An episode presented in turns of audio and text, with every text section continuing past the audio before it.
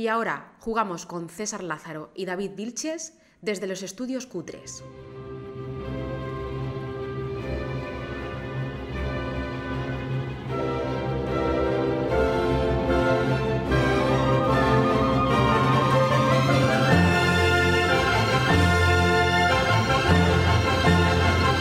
Bienvenidos a Círculo Vicioso, el podcast de tu hobby favorito, los juegos de mesa.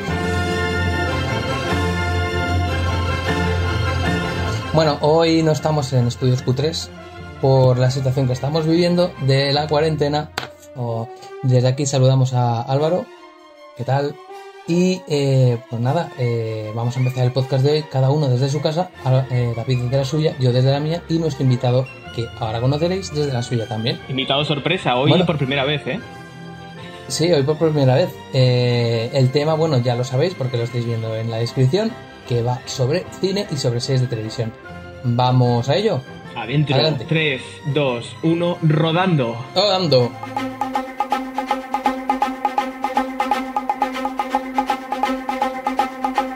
Muy bien, pues mira, lo primero que me gustaría deciros, chicos, es que Alexis de Tocqueville en su momento dijo que la historia era una galería de imágenes en las que hay pocos originales y muchas copias.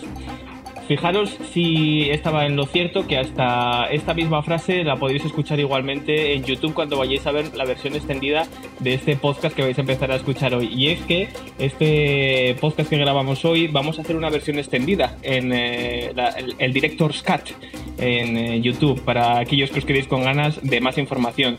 Porque en 20 minutos la verdad que vamos a repasar bastante rápido todo lo que tiene que ver con este mundo del cine, de las series y los juegos de mesa.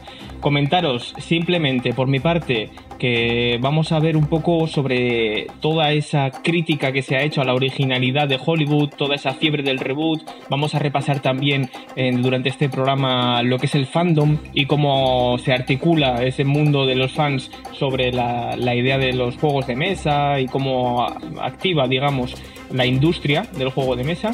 Y bueno, simplemente comentaros, eh, parece ser que todo tiene que estar interrelacionado en este nuevo mundo donde se crean personajes que son el medio. Hablamos de Juegos de Tronos, hablamos de, eh, por ejemplo, Star Wars, hablamos de todo este tipo de sagas, de Walking Dead, hablamos de Marvel, hablamos de DC. Si os fijáis, lo importante no son tanto los personajes como el mundo, las reglas que crean y cómo todos estos mundos se pueden adaptar desde el cómic, desde la novela, como hablábamos en el capítulo anterior, al cine, a las series o incluso, como os venimos a hablar hoy aquí, a los juegos de mesa.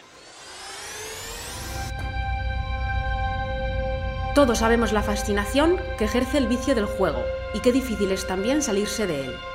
Anne Radcliffe, escritora británica, pionera e inventora del género de terror gótico. Si te gusta el mundo del cine y devoras series en Netflix, estás de enhorabuena. El programa de hoy hará las delicias de los cinéfilos más intrépidos. Y es que, si bien los juegos de mesa han bebido mucho de los videojuegos, los ordenadores o libros a lo largo de la historia, también lo han hecho en gran medida de las películas y series que salían en televisión, Existió una época allá en los 80 donde crear un juego, algunas veces refrito de otros, hacía que las compañías y productoras, a través de sus equipos de marketing, crearan juegos de mesa con el objetivo de reunir a la familia y recrear de mejor o peor manera la película en cuestión, aprovechando el tirón de la película o serie y aumentar las ganancias de la franquicia en cuestión. Todo estreno en la gran pantalla tenía su estreno en mesa. Así, por ejemplo, se crearon juegos como Solo en casa, Alien, ET, Tiburón, en busca de la arca perdida, y es que las compañías jugueteras no querían dejar la oportunidad de presentar no solo a los pequeños de la casa con juguetes sus películas, sino también llegar a los más mayores con estos juegos familiares. Como hemos comentado, estos juegos de esta época no tenían más mecánicas que tirar dados y mover fichas, algunas cartas y eso sí, un tablero muy vistoso. De la misma manera, las series que más triunfaron y más audiencia crearon también tuvieron su versión de tablero, Estamos hablando de series como El coche fantástico, Se ha escrito un crimen, Salvados por la campana, Dallas o Sensación de vivir.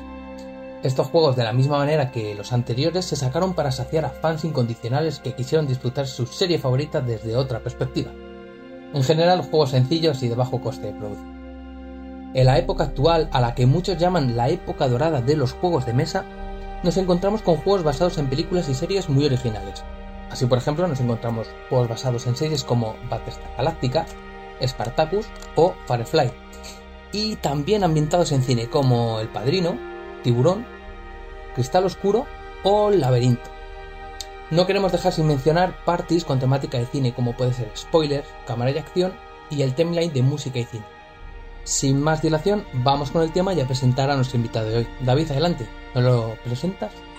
Pues no, no, venga, sí, hoy os lo presento también. Va, venga, vamos con eso. La presentación de hoy viene con redoble de tambor, con fanfarria eh, típica de las superproducciones de Hollywood. Eh, hoy traemos con todos vosotros por primera vez, como os decíamos, a, un, a otro socio de nuestro círculo de Isengard, nuestra asociación de juegos de mesa. Él se llama Álvaro, una de las personas que lleva, yo creo que bastante tiempo dentro de la asociación. Ahora nos comentará también cuántos años lleva con nosotros. Y bueno, no voy a centrarme mucho más. Yo creo que toca, le toca hablar a él. Venga, Álvaro. hable, hable. ¿Qué tal? Muchísimas gracias. Eh, César y David, es un auténtico honor estar aquí presente en vuestro programa. Tenía muchas ganas de poder trabajar con vosotros. Así que habéis escogido un tema que me parece súper interesante y tenemos mucho donde rascar. Así que, eh, ¿por dónde os gustaría que lo enfocáramos? Pues si no te parece mal, vamos a empezar hablando por el primer juego que te venga en mente a ti, el Imperial Assault, por ejemplo. Vale, pues vamos a empezar fuerte, porque estamos hablando de la Guerra de las Galaxias, yo creo que no necesita presentación. Eh, ¿Quién no ha gustado la Guerra de las Galaxias? ¿Y quién no ha soñado alguna vez meterse dentro de la piel de los eh, héroes de nuestra saga favorita de todos los tiempos? Imperial Assault es un juego, eh, se suele decir que es un dungeon crawler que vas arrastrando a tu equipo, enfrentándote a un montón de bichitos y derrotando a las fuerzas del imperio. Un jugador es el malvado Imperio Galáctico y hasta cuatro eh, héroes de la resistencia intentan frustrar los planes del malvado imperio. Eh, se juega por sesiones, intentando completar a lo largo de varias sesiones una campaña. Y las cosas que suceden en cada sesión influyen en la siguiente. Así que refleja muy bien la esencia de la serie original de películas y la sensación de aventura, exploración y lucha constante contra un peligro abrumador. Eh, yo lo recomiendo encarecidamente. Es un gran, gran juego que salió en el 2014, una reimplementación de El Destin segunda y con la calidad a la que nos tiene acostumbrados Fantasy Flight Games. ¿La recomiendas tanto para fans como para no fans de Star Wars? Sí, eh, yo creo que sin duda. Es uno de los grandes aciertos que ha hecho Fantasy Flight Games en los últimos años. E incluso para los jugones que están empezando a moverse ahora en el mundo de, los juegos, eh, es una excelente puerta de entrada para juntarse cinco personas en una habitación y poder recrear tus momentos favoritos de la Guerra de las sin duda. ¿Sería el número ideal de jugadores, cinco? En realidad se puede jugar hasta dos si quieres, lo que pasa que entonces un jugador tendría que llevar los cuatro héroes, o intentar disminuir el número de héroes con unas reglas secundarias que lleva implementado el juego, pero no lo recomiendo. Recomiendo el juego completo a cinco jugadores y es una auténtica experiencia. ¿Qué más juegos hay de la saga de Star Wars? Venga, esta vez eliges tú. Hay un montón. Empezamos. Eh, Fantasy Flight Games hizo un, porrón de juegos. X-Wing en 2012, Imperial Assault en 14, el Destiny en el 16, Rebellion, Star Wars Legions y Outer Rim. Pero si me tengo que decantar uno para explicarlo, eh, yo creo que el Rebellion es eh, uno de los más conocidos y más importantes dentro de esta, de esta saga de juegos. Star Wars Rebellion es una reimplementación de un antiguo juego del 79, Freedom from the Galaxy, que no consiguió la licencia de Star Wars y por eso probablemente no triunfó, que enfrenta a dos jugadores, uno con las fuerzas del imperio y otro con las fuerzas de la rebelión, en una carrera contra reloj. Eh, la base eh, de los malvados eh, mm, rebeldes está oculta en algún planeta de la galaxia y el heroico emperador tiene que intentar luchar por descubrirla y destruirla antes de que el contador de tiempo llegue a cero. Es un juego asimétrico, que es una de mis mecánicas favoritas entre ese tipo de juegos, que recrea una tensión constante de gato y el ratón en un juego que ha conseguido alcanzar el número 5 de la BGG. Es un juego muy muy bien considerado, aunque estoy muy convencido de que esta categoría, esta puntuación no sería tan alta si no hubiera tenido el sello de Star Wars por detrás. Altamente recomendable. Lo ha conseguido además, yo creo, Álvaro, con, con, otra de las mecánicas favoritas que tengo yo, que es la risa malvada. Porque uno de los jugadores siempre la va a tener. Y además quiero hablarte de otro juego que no sé si lo ibas a comentar o no, que también precisamente veo un poco de esta misma mecánica, ¿verdad? Que hay uno que hace de risa malvada, de jugador de risa malvada, mientras el resto de jugadores encarnan a los héroes que intentan uh, salvar eh, un poco ese mundo. Hablamos ya de él un poco en el anterior capítulo en el que hablábamos de libros y cómics, eh, pero lógicamente es imposible escapar de, de, la furia de Drácula y de la idea de las acciones ocultas. Es verdad. Eh, además el concepto de uno contra cuatro. Un grupo de aguerridos cazadores intentando mm, perseguir a Drácula por todo el mapa europeo, mientras que Drácula intenta escaparse entre las redes que le tienden los cazadores. Es uno de mis juegos favoritos y lo defenderé siempre.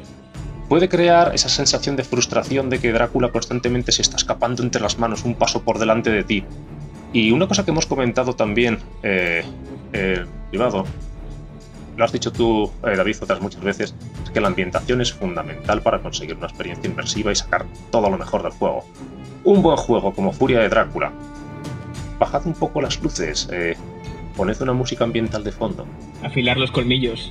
Afilar los colmillos, poned un par de velas. Poned la... unas copitas de sangre. Y la experiencia gana, gana muchísimo. Recomiendo encarecidamente Furia de Drácula como juego fílmico que respalda toda la herencia de Hollywood desde los tiempos de Murnau, pasando por la Hammer, hasta la obra maestra de Francis Ford Coppola en el 92. Si queréis sentiros Drácula o Van Helsing o Mina Harker, no os lo penséis más y entrad. Bueno, pasamos a otro juego que creo que te gusta a bastante, Álvaro, que es el Battlestar Galactica. Efectivamente. Para quien no lo conozca, la serie de Galáctica empezó en el 2004 y es una serie de la humanidad intentando escapar mientras las máquinas intentan destruirlas. La gracia del juego es que algunas máquinas tienen apariencia humana y están infiltradas en la sociedad. Así que es un juego cooperativo, pero hay un traidor. Y esa sensación de paranoia constante se transmite perfectamente en el juego, en el que esta crisis que de repente está asolando nuestras posibilidades de supervivencia, ¿este amigo mío está realmente echándome una mano o por debajo está intentando sabotearme? jugar, jugar con amigos, en una experiencia compartida en el que no solamente jugamos con dados y fichas, sino con toda la mesa. Battlestar Galactica, una excelente adaptación de una excelente serie jugar mucho con la mente, yo creo, ¿no? No es el único juego además que permite esta lucha de mentes, esa lucha de roles ocultos, de tú qué serás, tú qué dejarás de ser. Sí que es verdad que como implementación desde el mundo del cine eh, o de las series, tenemos también con esta misma idea, comentábamos también eh, anteriormente, la idea de The Walking Dead y cómo se ha eh, implementado en los juegos de mesa, ¿verdad? Sí, efectivamente. Eh, un juego social, lo estábamos comentando antes, eh, hablábamos de Dead of Winter. es también eh, la misma mecánica que Battlestar Galactica, pero mejorada y perfeccionada, y con un sistema de narrativa implícito en el cual vas contando una historia y las acciones de los jugadores influyen en el resultado de la historia. Te sientes parte de algo más grande. Y cooperamos, pero en un ambiente tan sórdido y terrible, cada uno tiene una agenda oculta y está intentando perseguir sus propios objetivos una cosa importante, estamos hablando de juegos semi-cooperativos y mucha gente tiende a compararlos habitualmente. Te voy a hacer una pregunta Álvaro, pero quiero que me la contestes después de un poquito de música, pero te la lanzo ya. Mucha gente se lo plantea. ¿Qué decidirse en una compra? ¿Compro eh, Death of Winter o compro Battlestar Galactica? Ahora nos dices tu opinión.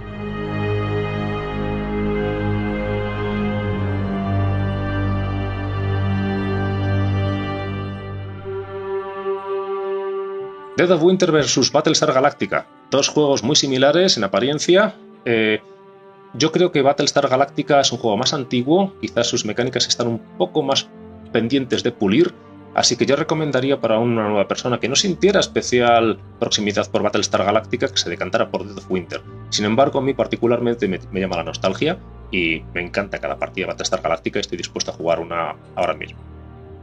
Vale, sin duda la nostalgia es un punto a favor, ¿no? A la hora de jugar un juego. Y sobre todo cuando hablamos de fans, que es exactamente lo que estamos hablando hoy. Sí, exactamente. Bueno, tenemos otro juego también del que queremos hablar, que es el de, el de Firefly, que es otra serie también. Hablando de nostalgia. Eh, Algo de nostalgia, que es una serie de 2004, ¿no? 2002 para ser exactos. Y es verdad, hay que, hay que reivindicarla, porque es una serie excelente, aunque solamente conste de una temporada y le dieran la patada antes justo de que acabara, eh, es una de las series más divertidas y mejor mm, logradas del ámbito de ciencia ficción. Si te gusta Star Wars, Star Trek y por supuesto Buffy Cazavampiros, eh, Firefly es de, de visión obligada. Y la implementación del juego, muy posterior, en el año 2013, creó un juego, lo que llamamos aquí entre jugones Pick and Deliver, que es eh, moverse de un extremo al otro de la galaxia cumpliendo misiones y haciendo entregas, que da una sensación enorme de libertad. Vamos, Que jugar también- a ser pizzero alrededor de la galaxia. Ser un pirata, un eh, traficante galáctico, ser Han Solo, en este caso. Y es exactamente lo que transmitía la serie original, y el juego lo consigue. Te da una libertad para hacer lo que tú quieras para intentar buscar tu fortuna. Me parece que es un excelente juego, pero también tiene unos problemas de tipo bola de nieve, en el cual, si la cosa te va un poco mal, probablemente te vaya mal el resto del juego. Una pregunta, Álvaro. ¿Este eh, juego lo llegarías a considerar un, eh, un juego al final de suficiente libertad como para considerarlo, como se han llamado algunas veces eh, otros juegos de sandbox? ¿Un juego de mundo Sí. abierto? Sí, efectivamente. Yo siempre lo comparo con el Merchants and Marauders y el SIA Legends of a Drift System. Comparten todos la misma mecánica básica, en el cual te permite buscar tu libertad interaccionando con el resto de jugadores para pisarte mutuamente la manguera. Eh, me gusta mucho ese concepto, pero puede ser muy cruel, porque algunos jugadores pueden eh, centrarse en arruinarte el día y eso te puede hacer la experiencia un tanto amarga si no tienes un poco de paciencia, nervios de hierro y unos excelentes amigos. Bueno, pues muy muchas gracias por tu aportación, Álvaro. Jolín, ¿cuánto sabes? Eh, vamos a ir ahora con. Vamos a terminar, vamos a ir terminando un poco y vamos a hablar de un último juego, ¿vale? Sobre alguna película. ¿Qué nos recomiendas tú, César? Que has hablado poco en este podcast. Bueno, pues eh, sobre películas, a mí me gusta mucho el Villanos de Disney. Que si bien puede ser un juego un poquito. Pues que no, no llama la atención porque puede, puede parecer un juego infantil, ¿no? Por la temática. Sí que creo que está muy bien implementado lo que es eh, las mecánicas del juego. Porque te lleva muy bien a la película. Es decir, tú llevas un villano y ese villano tiene un objetivo para ganar. En este sentido es un juego asimétrico porque cada uno de los jugadores tiene un objetivo distinto. En referencia a su villano y en referencia a, las propias cartas de su propio mazo. Porque cada villano tiene su propio mazo. Eh, salen todos los personajes de la película y bueno, se puede recrear de una manera bastante visual eh, la película en sí. Hay que decir que el juego base tiene 6 villanos y existen actualmente 3 ampliaciones, cada una con 3 villanos más, que son todos distintos entre sí, con distintos objetivos, distintos mazos, lo que le da una, una rejugabilidad bastante buena. Eso sí, para disfrutarlo bien bien, eh, se re- recomienda que conozcas bien tu mazo y conozcas bien las cartas para saber en qué momento jugar ciertas cartas y, y en qué momento no. Por mi parte me gustaría también eh, romper, una, romper una flecha, ¿verdad? Se dice. Romper una lanza.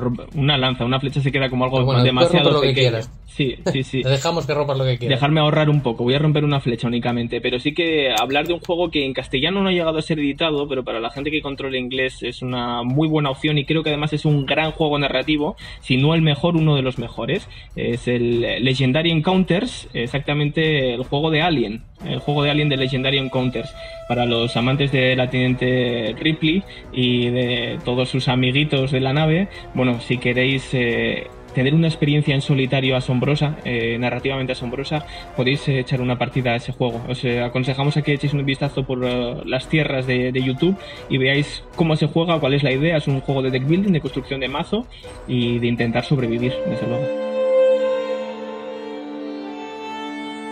Venga, vamos a ir antes de nada, antes de llegar a las conclusiones, eso sí, eh, Álvaro, si te parece bien, con una última recomendación por tu parte y comentamos ya la parte final del programa.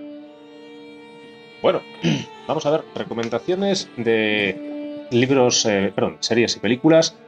Creo que Juego de Tronos nos ha quedado un poco en el tintero. Mm, y además está tan de moda con la adaptación de la serie por HBO. Juego de Tronos segunda edición es un juego maravilloso, muy duro, para poder eh, meterte dentro de la piel de una de las grandes casas de Poniente y luchar por la supremacía. Editado desde el 2011, aunque la primera edición es el 2003, es un juego que bebe de la base de los antiguos como Diplomacy y que tienes que tener buenos amigos porque los puedes perder. Solamente puede ganar uno. Lo chulo que tiene ese juego sobre todo es que tienes que programar la acción antes de saber también lo de los demás. Es oculta esa programación de acción todos los jugadores, ¿verdad? Exactamente, la programación es oculta y todas las acciones se revelan simultáneamente. Y las promesas que se hagan no son vinculantes. De tal manera que si yo decido apoyarte, o, prometo apoyarte, luego cuando se resuelva la batalla, pueda que no lo haga o que incluso apoye justo a tu enemigo. Así que hay que prepararse para las puñaladas. Muy bien. En el Juego de Tronos pues o ganas o mueres. Vamos con las conclusiones.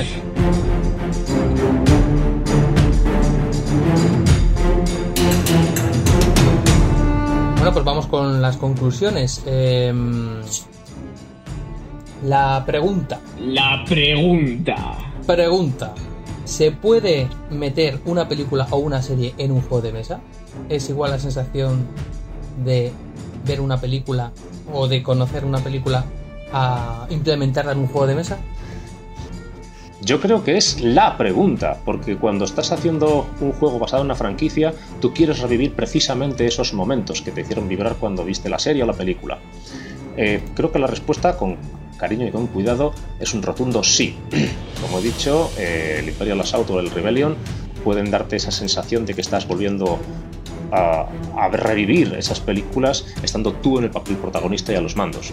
Es una cuestión de cariño y dedicación y además es que una, un arte tan narrativo como para mí esos juegos de mesa es el punto perfecto para poder llevar a cabo esta serie de fantasías. Muy bien, chicos, pues yo creo que vamos a ir finalizando el programa, no sin antes comentaros una cosa que no hemos dicho en, todo el programa, y es que en todo el momento hemos estado hablando de, bueno, de, la, de cómo han bebido los juegos de mesa del cine y de las series. Pero chicos, ¿sabéis eh, decirme alguna película que haya bebido de los juegos de mesa? Jumanji, sin ir más lejos. Primera, en 1995. Sabéis que luego se han hecho reimplementaciones, como diríamos nosotros, se han hecho remakes, pero sí, correcto, 1995, Jumanji. Bueno, yo no exactamente lo que tú dices, pero sí que hay una peli que recomiendo que está que es muy divertida que se llama Noche de Juegos. De 2018. Que es del 2018, sí. Que es de un grupo de amigos que se reúne a jugar juegos de mesa todas las semanas. Y bueno, pues pasa una serie de cosas que, son muy divertidas. Eh, la recomiendo, la recomiendo. Es una comedia, eh, bueno, desternillante. La verdad que es muy divertida y además que se nota la mecánica del juego de mesa en toda la trama. Por último, simplemente comentaros, para los que os pueda interesar eh, ver una película esta noche, lógicamente nos podríamos ir al clásico del juego de la sospecha, también conocido como Cluedo. estamos hablando de 1985 que decíamos antes. Estamos hablando también de Battleship. No sé si conocéis este, esta película que pasó inadvertida. Una película no con muy buena nota, pero desde luego vais a poder ver a Rihanna intentando hundir la flota. Eh, desde luego que la idea es extrañísima y la tenéis, eh, la tenéis disponible y con muchos efectos especiales. Hay un pequeño remake, por cierto, chicos, no sé si lo conocéis, de Jumanji, eh, que fue Zatura. Satura era la versión de Jumanji en el espacio. era la versión de Jumanji en el espacio. También está disponible le podéis echar un ojo porque además por ahí aparece nuestro amigo, nuestro futuro, en el que el futuro se convertiría en nuestro amigo Pita de los Juegos del Hambre. En última está chula esa peli. Eso es. Y en última instancia, bueno, comentaros dos cositas más. Ultramarines, que también ha sacado una, una película del mundo de Warhammer 40.000 con bajita nota, pero bueno, que sepáis que está disponible desde el año 2010. Y en última instancia, y esto va por ti, un pequeño guiño para, para César y toda su infancia, no solamente hablar de películas, también de series, Dragones y mazmorras. Oh, sí, por supuesto. Qué gran serie. Qué gran serie. Y con la nostalgia nos vamos, yo creo. Con, sí, nos vamos ya porque si no se nos va a echar el tiempo encima. Y solo nos queda deciros que, una cosa, que tenéis una versión extendida de este programa en YouTube, recordároslo, por si os habéis quedado con ganas de más. Fenomenal. Pues nada, sin más nos despedimos y damos las gracias a Álvaro por haber estado con nosotros hoy. Gracias, Ha sido un placer y te volveremos a invitar porque nos ha gustado un montón que estés con nosotros, amigo y compañero de círculo. Y sin más, nos vamos. Muchísimas gracias, chicos. Sigamos circulando. Circulando. Síguenos en Instagram en arroba círculo vicioso-podcast. Y si quieres más información, círculo vicioso podcast gmail.com. Y recuerda, que si quieres escucharnos lo puedes hacer en iBox, iTunes, YouTube y Spotify. Y déjate de tonterías, comparte y comenta. ¡Hasta luego!